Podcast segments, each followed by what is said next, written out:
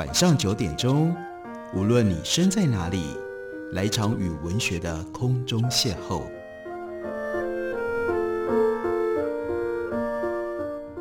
杨照谈书，邀您一同遨游文学世界，认识古今中外的经典之作。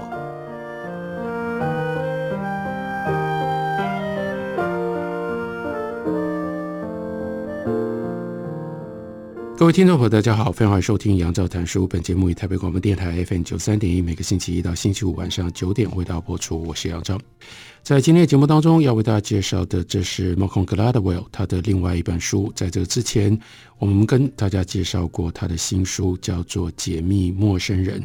今天要介绍的，这是他原来在二零零八年所出版的书，英文原名呢叫做《Outliers: The Story of Success》。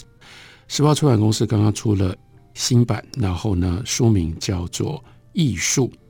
Malcolm Gladwell 可以说是现在在英语世界当中最杰出、最值得注意的一位非虚构写作者。他最大的本事、最大的长处，他经常用不一样的切入点去改变我们对于许许多多事物的概念。所以，当这本书它的副标题叫做《The Story of Success》，真的会让人家好奇说，关于成功故事。不是这么多人写过，我们已经听过了这么多了，我们还需要 Malcolm Gladwell 另外给我们一本成功的故事吗？但 Malcolm Gladwell 他真的总是会找到不一样的方式切入。例如说，在这本书前言，他讲了从哪里开始讲起呢？讲了一个非常非常小的小镇，叫做 Rosetto，而且呢是从一个医生到了 Rosetto 这个小镇开始讲起。这个医生呢叫做 Wolf。他是一个消化跟肠胃的专家。当时呢，他在 Oklahoma 的大学医学院任教。他曾经在宾州离这个 Rosetto 不远的一个农场度暑假。那个时候呢，Rosetto 基本上都没有外人。那你很可能住在邻近的城镇，却连 Roseto 这个地方听都没听过。那是这一位 Wolf，他在几年之后，他接受访问说。一九五零年代有一年夏天，我去宾州的医学社团演讲。演讲完了之后呢，当地有一个医生呢，请我喝杯啤酒，一边喝一边聊。这个医生告诉他说：“我在这里看病看了十七年，病人来自各个地方，但我发现一件奇怪的事，那就是在 Roseto 这个小城，六十五岁以下得心脏病的人几乎是零。” Wolf 吓了一跳，因为呢。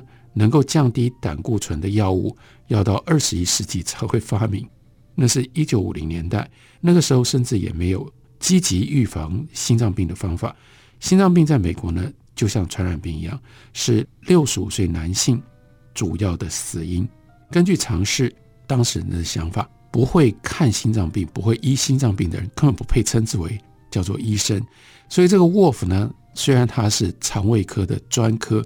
但是他都看过心脏病的病人，这很意外。说真的吗？六十五岁以下都没有心脏病的病人，所以呢，他就决定要调查一下。他就请奥克拉荷马的学生呢，医学院的学生跟同事来帮忙。先是去 Roseto 收集死亡证明书，而且呢，时间能推多远尽量推，来分析居民的病历，然后呢，记录病史，并且建立各个家族的系谱。他的调查结果很惊人，Roseto 五十五岁以下的居民没有人死于心脏病，而且没有人有心脏病的病史。六十五岁以上的心脏病造成的死亡率，跟只有心脏病所造成的死亡率只有全美国的大概一半。在 Roseto 各种死亡造成的死亡率也比预期呢少百分之三十到百分之三十五。好了。Rosetto 的人为什么这么样的健康？我们先来试着找几个可能的理由。一个呢，哦，也许是因为他们的饮食，因为 Rosetto 的居民呢都是从意大利移民过来的，而且呢，他们是很封闭的一个移民社会，封闭到什么样的程度呢？即使到了二十世纪，移民到这里，从他们开始，从最早一八八二年十一个 Roseto 人移民到美国，到现在。已经有了七十年的时间，但是在这个城里面，基本上所有人都讲意大利语，而不讲英语。所以呢，第一个最有可能的解释，那就是他们吃东西跟美国人不一样。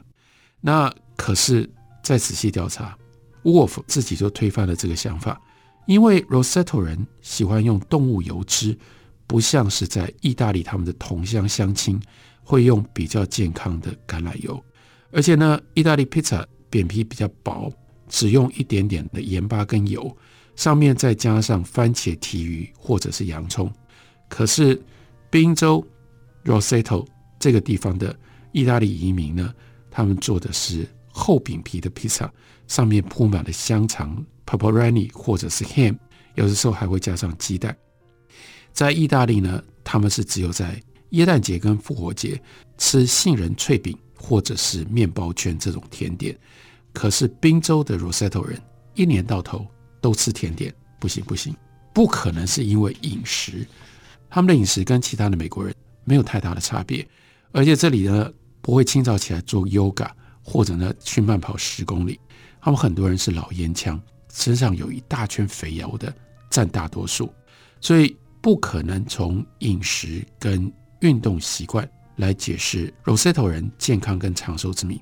再来，那下一个可能的因素，遗传基因，遗传基因也不难调查。因为这些人都来自于意大利的同一个地区，所以回头去看，跟他们同一个地区，因为只有几十年的时间，那里的人呢，你就发现也不对啊。那里六十五岁以上男性死于心脏病的人数是 Rosetto 这个小镇的三倍，所以这条路又卡死了。经过了很多的探索，这个沃夫呢，他不放弃，因为这的确太迷人了。如果可以找到，那不就是大家都可以。用这种方式就健康而且长寿吗？他最后恍然大悟，他找到的是什么？Rosetto 居民不在饮食，也不在运动基因，或者是他们所居住的地方的风土，因此让他们变得健康长寿。那是他们的小镇社会关系所造成的。Rosetto 的居民来往频繁，在街上见面都会停下脚步。用意大利文闲聊两句，也会在后院里面煮东西，跟左邻右舍分享。这个小镇它的社会结构非常的紧密，几乎就是几个宗族的延伸，人人都是亲戚，都是朋友。很多人家呢三代同堂，祖父母辈都受到儿孙的敬重，居民呢都去教堂里望弥撒，宗教让他们心灵得到安宁，也让他们亲如一家。沃夫仔细地算了一下当地的民间社团组织，就发现这个小镇真的很小，人口两千，却有二十二个社团。在这个小城里面，尤其人人平等，富人不会炫耀自己的财富，乐于帮助贫苦的人。也就意味着 Rosetto 人，他们把意大利南部的乡民文化移植到美国宾州东部的山城，另外开创出了一个强大稳固的。社会结构让他们可以抵抗现代社会生活的压力，因为他们的社会组织让他们生活少了现代的步调、现代的压力，所以让他们健康跟长寿。那我们可以想见，当 Wolf 跟他的同事发表了 Rosetto 调查研究报告的时候，他的医学的这些同行呢，纷纷嗤之以鼻，不可能赞成，因为一般。医学会议所提出来的报告，要很一大串的数据，加上复杂的图表，指出影响健康的基因或者是生理过程。但是呢，他们的报告却是讲，哦，这些人经常互动、闲话家常、三代同堂。但是这是一个重要的调查，这是一个重要的研究。从此之后，人们开始去注意到社群生活对健康的影响。这是。Malcolm Gladwell 的，这是 Malcolm Gladwell，这是 Malcolm Gladwell，他的起点。让我们回到什么叫做 outliers，中文翻译叫做异数，意味着有一些当我们正式的、直接的在看这个议题、看这个现象的时候，我们不会想到的变数，这些变数被忽略，这些变数被忽略了，我们就没有办法真正好好的深入了解我们所以为的。这个现象，所以接下来这本书就是要用这种方法来处理什么叫做成功故事。好，所以我们来想一下，你认为跟成功有关有哪些因素摩根格拉德沃就说，一听到成功的故事，我们总想知道那些成功的人有什么样的人格特质，他们有多聪明，他们具有何种特殊的能力，或者呢，有何与众不同的生活方式。我们认为成功和个人特质息息相关。他也知道每一年有多少富翁、企业家、明星，或者是 celebrity 名流，他们出版自传，或者是别人他们的写传记，故事的主线几乎千篇一律，都是作者出身贫寒，靠着自己的胆识跟才华，最后呢扬名立万。多年前，Winthrop 为美国独立革命领导人。Benjamin Franklin 富兰克林的雕像揭幕的时候说：“哎呀，各位，看看这个雕像吧，这位伟大的英雄，出身寒微，没有傲人的身世，没有贵人提携，也不像我们有这样的教育的机会，靠着自己的双手勤劳苦干，最后呢，跟所有这些贵族平起平坐，流芳万世。这是我们所想象的成功的故事。那他要告诉我们什么样奇特的因素呢？”他先举了一个例子，是冰上曲棍球成功的球员。冰上曲棍球成功的球员，他们为什么成功？因为他们特别会打曲棍球啊！当然这是简单的答案。可是你会看到，或者他标举出来一个非常非常特别的现象。他用一种夸饰的方法，就说：“来，我来改写一下这一段报道的文字。”这是冰上曲棍球决赛的。文字的转播，他用什么方式来转播呢？大家听一下。他说：三月十一日从老虎队门网一边出来，把球呢留给了队友。一月四日，一月四日再把球传给一月二十二日。下一个接球的是三月十二日近距离射门，老虎队的守门员四月二十七日挡住了。巨人队的三月六日抢到反弹球射门，好，老虎队的后卫二月九日和二月十四日飞步过去，一月十日眼睁睁看着球飞过去，三月十六日得分。我到底在念什么？等一下休息会儿，回来告诉大家。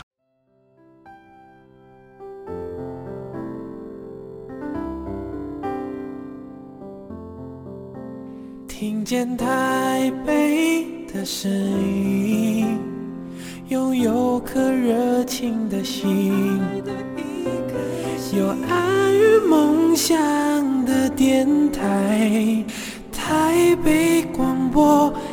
FM 九三点一。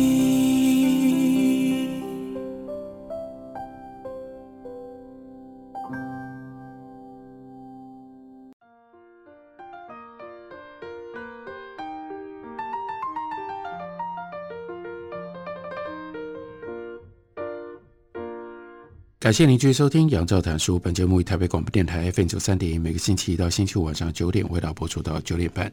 今天为大家介绍的这本书是 Malcolm Gladwell 的，在二零零八年美国出版的《Outliers》。时报出版公司刚刚出了新版，所以大家可以容易的找到这本书。这本书有它非常有趣、非常好看的部分，因为 Malcolm Gladwell 他要用不一样的方式来探索人为什么会成功，例如说。他探索了一个非常奇特的因素。刚刚在休息之前，我念书里面的那一段，他改写冰上曲棍球决赛文字转播。那改写怎么写呢？就把球员的人名代换成为他出生的月日，几月几日就代表他哪一天出生。刚刚那一段最有趣的地方是，你会发现所有牵涉在决赛被报道的这几个球员，他们都是。一月、二月、三月出生的，如果用星座来讲的话，刚刚那一段呢，都是摩羯座、水瓶座跟双鱼座，只有一个四月二十七日出生的，是个金牛座。所以这个参与在决赛里面的球员，基本上都是摩羯座、水瓶座、双鱼座，其他的星座不在里面，怎么会发生这种事情呢？所以要解释，如何解释，并不是因为摩羯座、水瓶座、双鱼座特别适合打。冰上曲曲棍球，他们的星座让他们在这上面有特殊的能力，而是这是加拿大冰上曲棍球年龄分级的界限，就是一月一号。这一年一月一日到这一年的十二月三十一日出生的小孩是分在同一个年龄组。一月二号出生的几乎要比十二月三十一号出生的，因为大了三百六十四天嘛，几乎大了一岁。可是打冰上曲棍球在加拿大都是很小就开始打，在前青少年时期，这种小孩一月一号出生跟十二月三十一号出生，差了十二个月的发育的时间，他的身体的成熟度就会非常的不一样。加拿大对曲棍球如此的狂热，所以呢，曲棍球教练莫不积极的在九岁到十岁的小孩里面去寻找具有天分的孩子，让他们可以进入明星代表队。什么样的天分？块头比较大，身体协调度比较好，事实上也就是身体成熟度比较好的孩子。那一个小孩如果能够加入到了代表队，又会？如何呢？从此之后，他就会？更好的教练来指导他。他的队友跟他一起打球的队友就比较优秀。另外，他有很多的时间可以练习。他一个球季打下来，他可以打五十场到七十五场的球赛。如果不是进入到这种顶尖的层级的话，一般的小孩一年打个二十场就差不多了。所以进入了代表队之后，你当然也就得要加倍练习，甚至呢比以往投注三倍以上的时间。刚开始也许优势不会明显。只不过因为他的年龄比其他孩子大个几个月，可是到了十二、十三岁，你又有好教练，加上勤奋的练习，有更多比赛的机会，优势就越来越明显，就变得真的很突出了。所以这是年龄偏斜，非常的明显。在加拿大的冰上曲棍球，从学校一路到职业队，基本上。你越是前面月份出生的，你在队里面球员的分布比例就越高。那相对的，你要是十月、十一月、十二月才出生的小孩，你要在冰上曲棍球这个运动上面，你要出人头地太困难了。因为当九岁的时候要选拔的时候，你个头比别人小，你身体还没发育好，你比不上那个一月、二月出生的人。你没选上，你后来就不可能再跟已经被选上的这些。当时认为有天分的小孩能够去竞争了，所以挑选能力分组和经验的差异。如果你先挑出了当时认为资质优异的孩子，给这些精英的孩子更好的训练跟学习的经验，当然最后他们表现也就更加的突出。Malcolm Gladwell 他的这份分析，其实在收入书内之前，最早是在 New Yorker 上面发表的。我很早就看过这篇文章，然后呢，我就依循着 Malcolm Gladwell 的暗示线索，我就发现，当时我的女儿在台湾念音乐班，音乐班从小学三年级开始，我也就发现他在音乐班的小孩，因为他十一月出生，从九月开学之后，他就经常告诉我说，今天我们班上谁过生日，谁过生日，谁过生日。尤其到了十月，到了十一月，他自己生日的那前后，就发现好多小孩过生日。我当然会很好奇，同时也就联系到 Outlier 告诉我们的，为什么我女儿班上的音乐班的小孩这么多，九月、十月、十一月出生的？那是因为我们的学年制是从九月开始算，九月一号以后，一直到第二年的八月三十一号的出生的小孩，当作一个年级。那音乐班跟加拿大的冰上曲棍球基本上是一样的，因为都要很小开始学琴，很小开始学琴，然后到小学三年级要去考公立的音乐班。这个时候你是九月一号出生，跟你是第二年八月三十一号出生的小孩，整整差了一年的时间。所以越早出生的小孩，他就比较有机会更早开始练琴，更早学琴，更早在弹琴上面有表现。他不管是考试或者是参加比赛，他就有优势。